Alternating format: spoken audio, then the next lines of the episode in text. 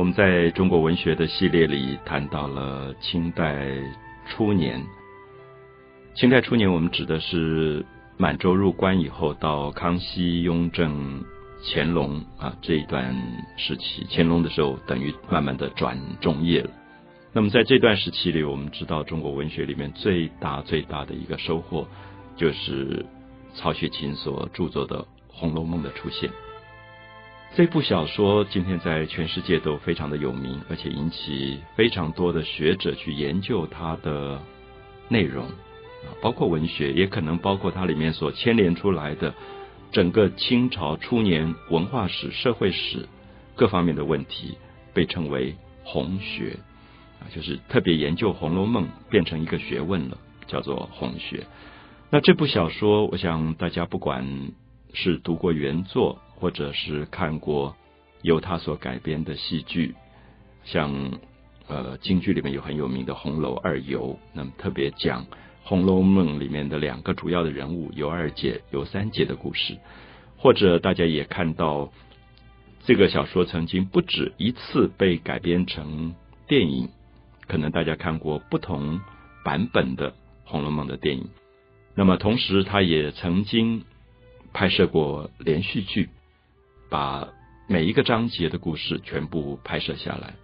啊，甚至我记得在我自己读中学的时候，当时台湾也有广播电台把它变成一个广播剧，就是等于是用人物演出的方式变成了一个《红楼梦》的广播剧，也播了好几年。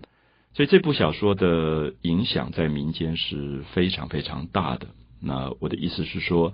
有时候一个文学只是部分的人在阅读原著，跟这个小说发生关系。可是，一个小说可以已经不只是阅读原著，而变成所谓的家喻户晓。家喻户晓的意思是说，今天任何一个人没有读过《红楼梦》，你问他你知不知道贾宝玉、林黛玉，他肯定知道。那么意思就是说。这个故事已经离开了文学作品的本身了，所以这个中国的小说有一个特质，因为它会经由说书，它会经由戏剧的演出在民间流传，所以很多人到最后倒未必一定会去读原作了。那我自己会感觉到这部小说，当然它的原著非常非常的精彩啊，我们应该这样讲，就是前面提过的。在元末明初出现的中国的小说，像《三国演义》、像《水浒传》，它叫做话本小说。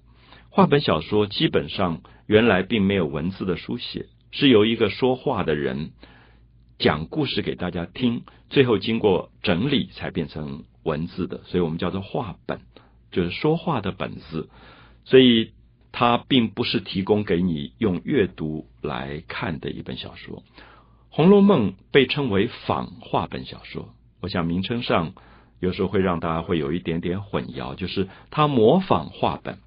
因为它也用第一章第一回这样来发展。那么每一次每一回的结尾，他说：“呃，各位看官，欲知后事，且听下回分解。”所以我们会看到这个叫做仿话本的一种格式，可是基本上它是一个作者。写出来的作品，所以它跟刚才所提到的，不管是《水浒》《三国》这种在民间流传了很久的故事是不一样的。我们可以说，它是第一部经由个人的作者书写，具备非常强烈的个人自传性质的一本伟大的小说。那这本小说其实，在呃乾隆年间就已经有手抄本啊。我们说手抄本，就是它没有印出来。它是用手抄写的方式在民间流传，那么很多人还在上面做了批注啊、注解这些东西。那么原来只有八十回本，所以今天对于《红楼梦》有很多不同的辩论啊，很多的学者也在做研究。所谓的八十回本，就是说从第一回到八十回，写到八十回以后，一般人认为原来的这个创作者曹雪芹去世了。所以后面没有写完，因为没有写完，大家都有一个感觉：我们在读一个小说，觉得没有没有结局。到底贾宝玉跟林黛玉后来有没有结婚，或者贾宝玉跟谁结婚？其实我们都很想知道结局。那么就有人去补了《红楼梦》。那最有名的就是高鹗补的四十回。那这四十回后来就在乾隆年间被一个姓程的印书的，用今天来讲叫做出版商吧，他就把前八十回跟后四十回合在一起出版了比较定本的一百二十回本的《红楼梦》，也就是我们现在一般阅读的这个《红楼梦》。可是我想大家都了解到，到目前为止，对于《红楼梦》的版本，其实争议非常的大。最主要是因为这个作者在写作的过程，其实是有一点，呃，不跟一般的世俗来往的。他很孤独，他一个人住在一个北京的郊外，很穷，没有什么朋友，就在那边写他自己家族里的故事。所以写到哪里，呃，什么时候去世，以及到底写完没有，其实都还是一个谜。那么现在虽然大部分人认为前八十回绝对是他一个人写的，那么后四十回。